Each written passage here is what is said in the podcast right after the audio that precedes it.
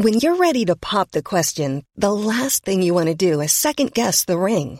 At Bluenile.com, you can design a one of a kind ring with the ease and convenience of shopping online. Choose your diamond and setting. When you find the one, you'll get it delivered right to your door. Go to Bluenile.com and use promo code LISTEN to get $50 off your purchase of $500 or more. That's code LISTEN at Bluenile.com for $50 off your purchase.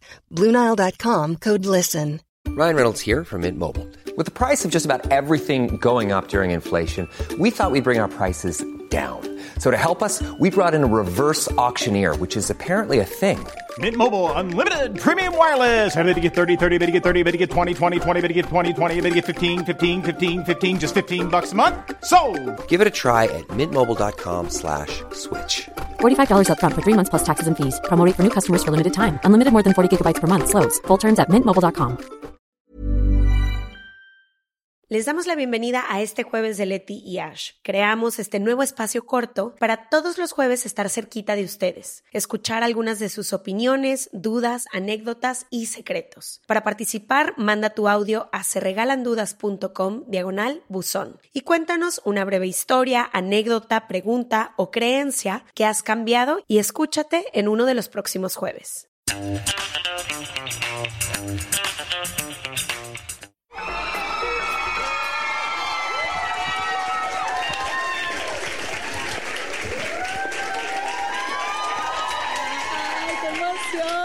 Hola Madrid.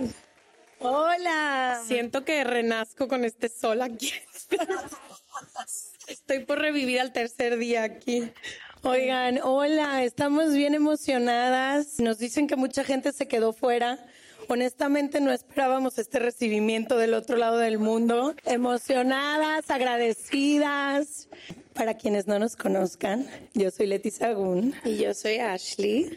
Juntas tenemos un podcast que se llama Se Regalan Dudas. Este podcast nació en julio, cumplimos cinco años. Y nació como un hobby, una genuina necesidad. Las dos teníamos más de 10 años escuchando y compartiendo podcasts. Y hasta ese momento todo lo que escuchábamos era en inglés. No conocíamos nada que se estuviera haciendo en español. Y un día fui a visitarla, Ash tenía el corazón roto, estábamos sentadas en su sala y le dije, güey, ¿por qué todo lo que nos compartimos siempre es en inglés? ¿Será que no hay algo de estos temas que tanto nos apasionan en español? Entramos y eran puros programas de radio que subían como si fuesen podcast, pero en realidad no eran podcast. Y dijimos, pues sí, si grabamos nuestro propio podcast, va. Ese día fuimos a comprar micrófonos de 30 dólares que tuvimos los primeros tres años de nuestro proyecto. Hasta que nuestro pobre editor nos pide ese favor, si podíamos invertirle al presupuesto al equipo. Alfred, te queremos. Sí. En ese entonces yo tenía un novio que tenía una diseñadora gráfica que trabajaba para él y le pedimos a la diseñadora de paro que nos hiciera un logo, que hasta hoy es el logo de Se Regalan Dudas. Le hablé a un maestro de la universidad donde yo trabajaba que si nos prestaba una cabina de audio, porque yo me acordaba que en mi universidad había una cabina de audio. Y el primer episodio no teníamos idea qué hacer. Y hasta el día de hoy es el episodio más escuchado de la historia de Se Regalan Dudas. Y la creatividad nos dio para yo entrevistar a Ash y Ash entrevistarme a mí. Eso fue lo que hicimos en nuestro primer episodio. Pero todo esto para explicarles que verdaderamente fue un hobby que nació sin ninguna expectativa. Por eso les digo que cuando vemos este recibimiento en Madrid me dan ganas de llorar y no sé qué hacer porque esto y todo lo que ha pasado con Se Regalan Dudas rebasa todo lo que alguna vez pudimos soñar o siquiera imaginar. Entonces, que lo sepan que estar aquí, verles aquí, ver que se hayan tomado un tiempo de su valioso sábado, que joder cómo se disfruta en Madrid.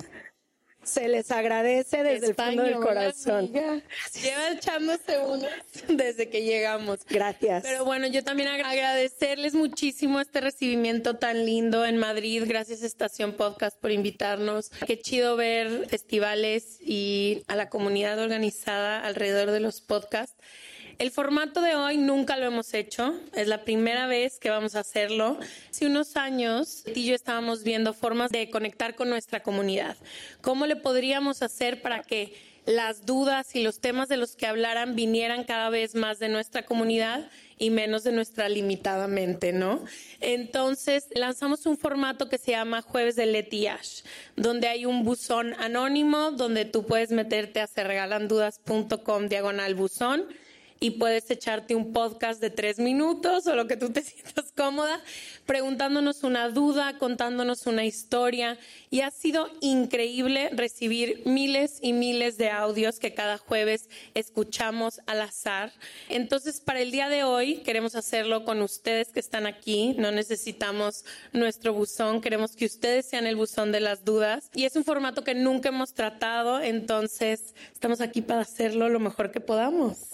Sí, como que parte de nuestro sueño dentro de este podcast era que pudiera ser algo bilateral, que no, no fueran siempre nuestras ideas o nuestra comunicación solo hacia allá, sino que también pudiéramos recibir, porque así como ustedes les ha transformado de alguna manera, se regalan dudas, a nosotras también nos transforman todas sus experiencias, sus vivencias, sus dudas y enriquecen muchísimo nuestra limitada experiencia. Entonces, eso vamos a intentar hoy. En lugar de recibir audios, quien se sienta en la comodidad, levante la mano, va a haber un micrófono rondando por la audiencia y vamos a hacer un jueves de Letiage en vivo. Solo me anoté unas indicaciones que me comentó mi amiga Ashley. Se las leo. La primera, les queremos pedir que sus preguntas sean lo más concisas posibles. No porque no queramos escucharles, nos fascinan las historias, pero tenemos un tiempo limitado y queremos que puedan participar el mayor número de personas posible.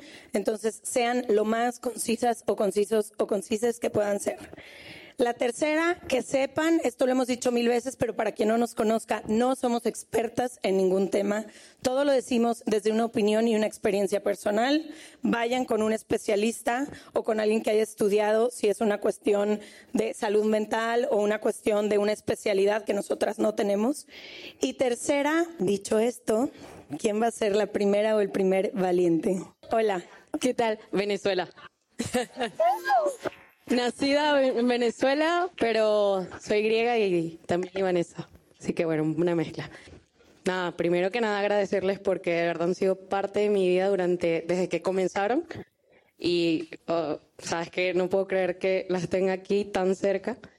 Y bueno, en, eh, había, o sea, se me pasan muchas cosas por la mente, pero creo que esto puede ser una pregunta como muy interesante tocar. No sé si lo han tocado antes, creo que no.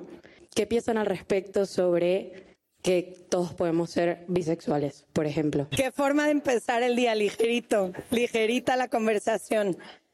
Mira, sé que hay muchas autoras y autores que arrancan con esta teoría de que los seres humanos por, por, naturaleza somos bisexuales y que es después el constructo social el que nos hace aprender la heterosexualidad usualmente porque es la manera en que nos educaron, esta forma como binaria de entender la vida.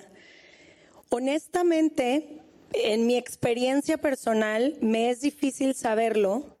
Yo ya crecí en una sociedad condicionada y estructurada.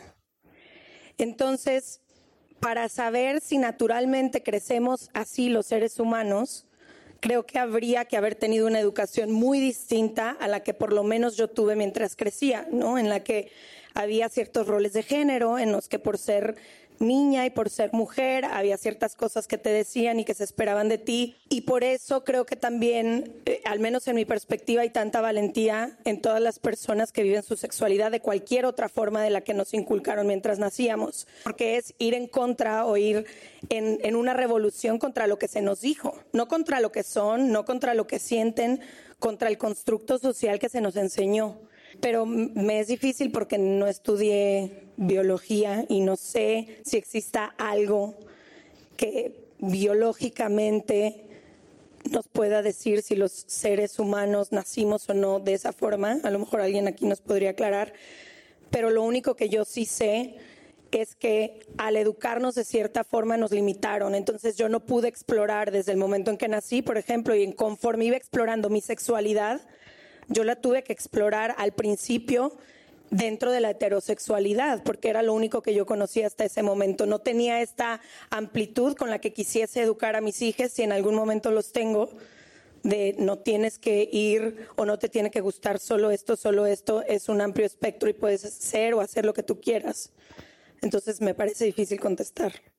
Yo creo que sí. Y la verdad, no, no lo digo, me, encantaría decirte que he experimentado muchísimo, pero no es la realidad. Solo sí creo que mientras más voy conociendo personas que crecieron más libre de lo que yo crecí, que mientras más voy conociendo a personas que genuinamente han tenido estos espacios donde pueden amar sin tanto, tú eres mujer, entonces te gustan los hombres, tú eres hombre y te gustan las mujeres, Creo que sí. Yo, al menos en mis círculos en los que vivo, la gente que ha crecido mucho más libre que yo, a lo mejor sin una, yo, nosotras crecimos en escuelas católicas, entonces sí creo que pueden moverse mucho más fácil de un lado a otro, pueden darse el permiso de experimentar, pero estoy como Leti, me hubiera gustado muchísimo, yo crecí con una persona toda la vida que estuvo en mi casa y una vez platicando me dijo, es que a mí nadie me preguntó si me podían, si me gustaban las mujeres o no. Y yo le dije a mí, o sea, claro, a nadie nos preguntan o siquiera vemos o observamos la posibilidad de no Sí, representación siquiera. Tú, una tía, un tío, alguien que me pudiera haber enseñado, ah, quizá te pueden gustar las mujeres, quizá. Entonces creo que yo sí creo, nomás que creo que no hay mucha tierra fértil todavía para poder explorar libre nuestra sexualidad. Siguiente, valiente, allá veo una mano. Han hablado mucho del tema, pero qué mejor que escucharlos en vivo. ¿Cómo ha sido su proceso de desaprenderle del amor romántico y que el hombre nos salvara? Hicimos un tour entero. ¿Por dónde empezar? Mira, una de las cosas más importantes para mí en el presente, porque no voy a hablar de versiones anteriores mías, ha sido... Porque no tenemos tiempo. No hay tiempo, pero yo por mí me quedaba aquí horas contándote. Pienso mucho en el tipo de amor que quiero construir para mí. Y no se parece a nada de lo que me dijeron, de lo que yo veía en películas, de lo que las canciones fomentaban conforme he vivido distintos tipos de relaciones y también conforme he crecido y me he ido relacionando con diferentes personas, empiezo a sentir en mí una genuina necesidad y un chorro de dudas y por eso creo que también este proyecto nos sirve tanto a las dos en nuestra vida personal, porque sí genuinamente quiero encontrar algo que se sienta más auténtico y para mí cualquier tipo de control, todo lo que me dijeron o todo lo que parecía que era amor, me suena a todo menos a amor. ¿No? El control, la posesión, la falta de libertad.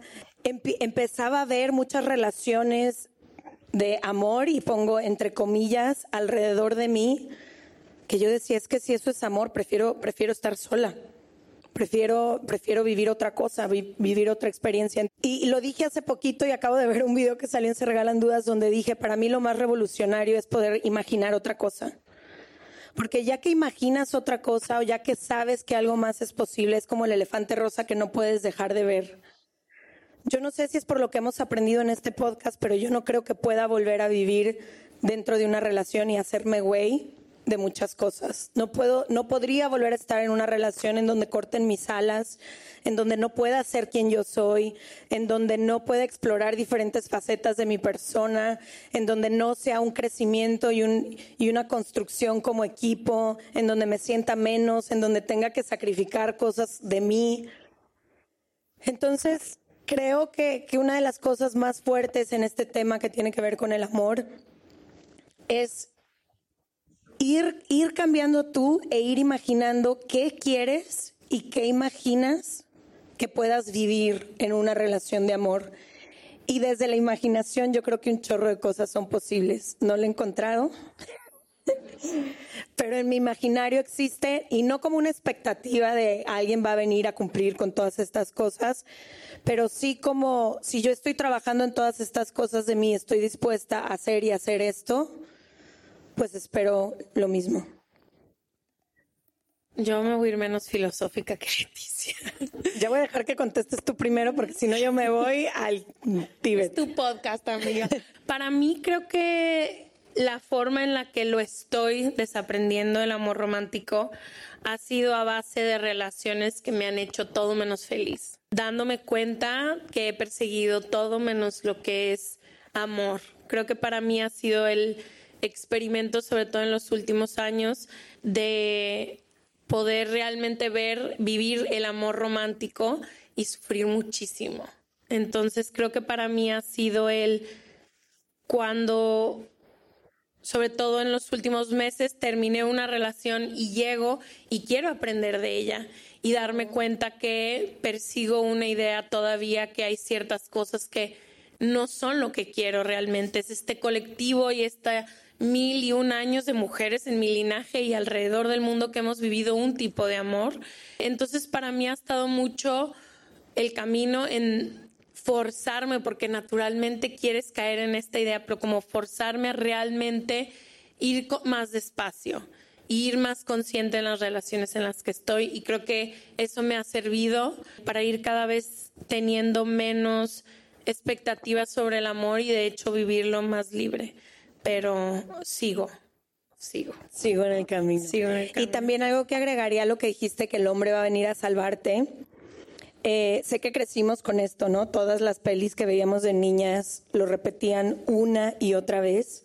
Pero creo que aquí, indistintamente de si te gustan los hombres, si te gustan las mujeres, la idea que promueve el amor romántico, que nos hace creer que nuestra entera felicidad depende de otra persona, imagínate lo loco que eso es. Tú, tú, lo loco y lo injusto también, porque imagínate la presión para la otra persona. Tú, ven, hazte cargo de todas mis heridas, de lo que no tengo resuelto, de las cosas que quiero y espero en alguien. Hazme feliz, cumple con todas mis expectativas, llena todos mis espacios. Sé, a mí me gustan los hombres, entonces voy a hablar así, pero puede ser indistinto. Eh, sé mi mejor amigo, pero mi amante, pero mi entretenimiento, pero mi porrista, pero mi eh, acompañante, pero mi todo. Y en ti voy a depositar toda mi felicidad. Y si tú un día no cumples con todo lo que yo espero de ti, o no me das todo eso que yo quisiera, o te vas, se acaba mi mundo. Eso es lo que nos hicieron creer que era el, amor romántico. Entonces, también cuando entendí eso, independientemente de si es el hombre el que te viene a salvar, porque los hombres también están un poco condicionados así, a creer que la mujer de cierta forma se tiene que hacer cargo de ciertas cosas y que si se va se acaba la felicidad. Yo no quiero volver a vivir así. Lo he vivido algunas veces en mi vida y yo no quiero que mi felicidad completa vuelva a depender de una persona.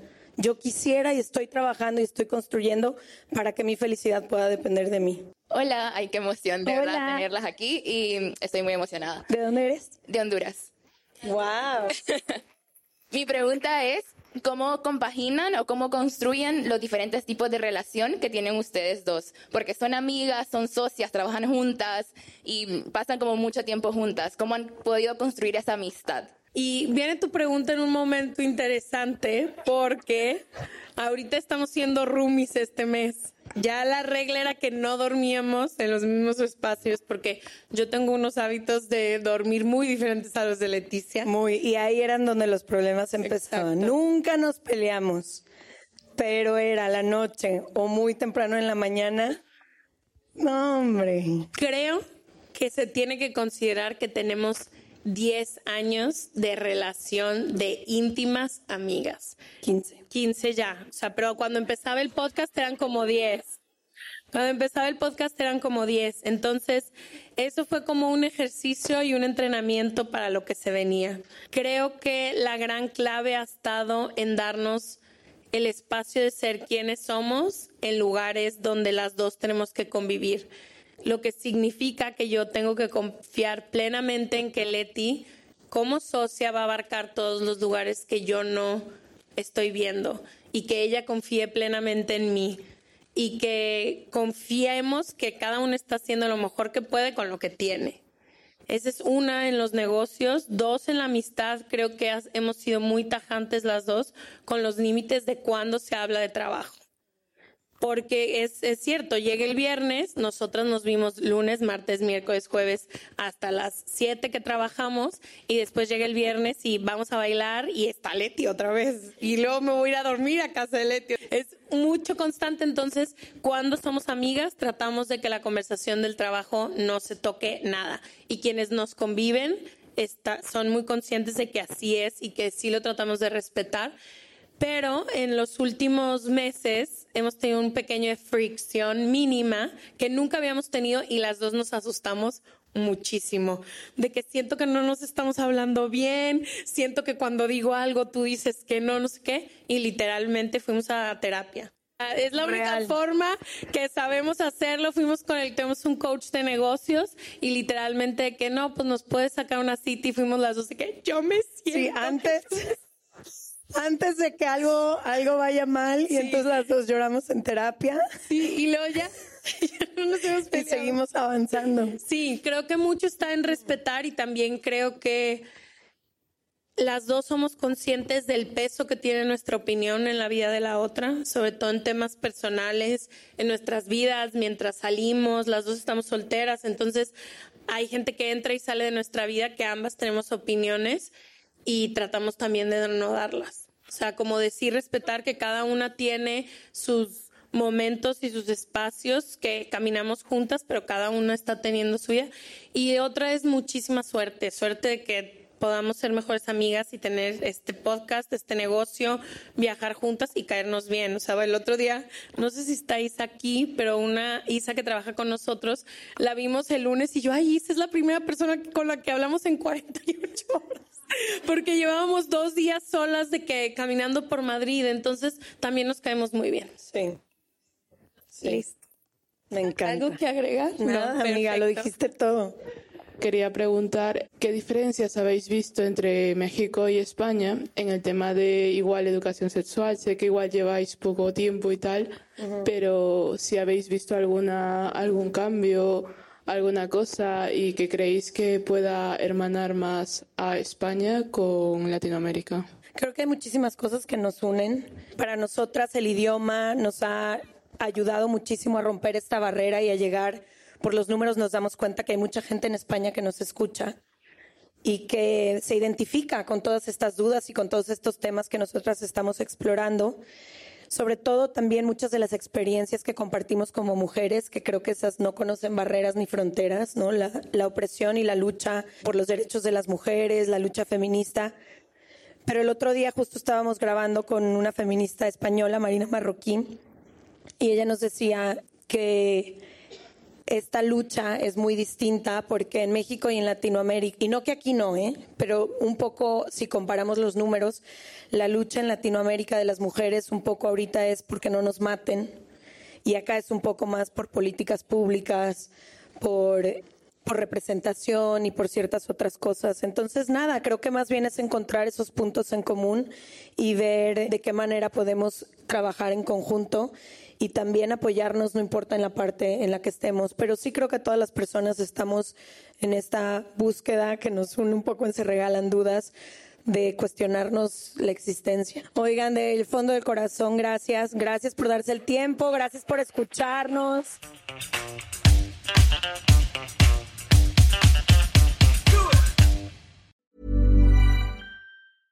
Imagine the softest sheets you've ever felt. Now imagine them getting even softer over time. That's what you'll feel with Bowl and Branch's organic cotton sheets. In a recent customer survey, 96% replied that Bowl and Branch sheets get softer with every wash. Start getting your best night's sleep in these sheets that get softer and softer for years to come. Try their sheets with a 30-night guarantee. Plus, get 15% off your first order at bowlandbranch.com. Code BUTTERY. Exclusions apply. See site for details.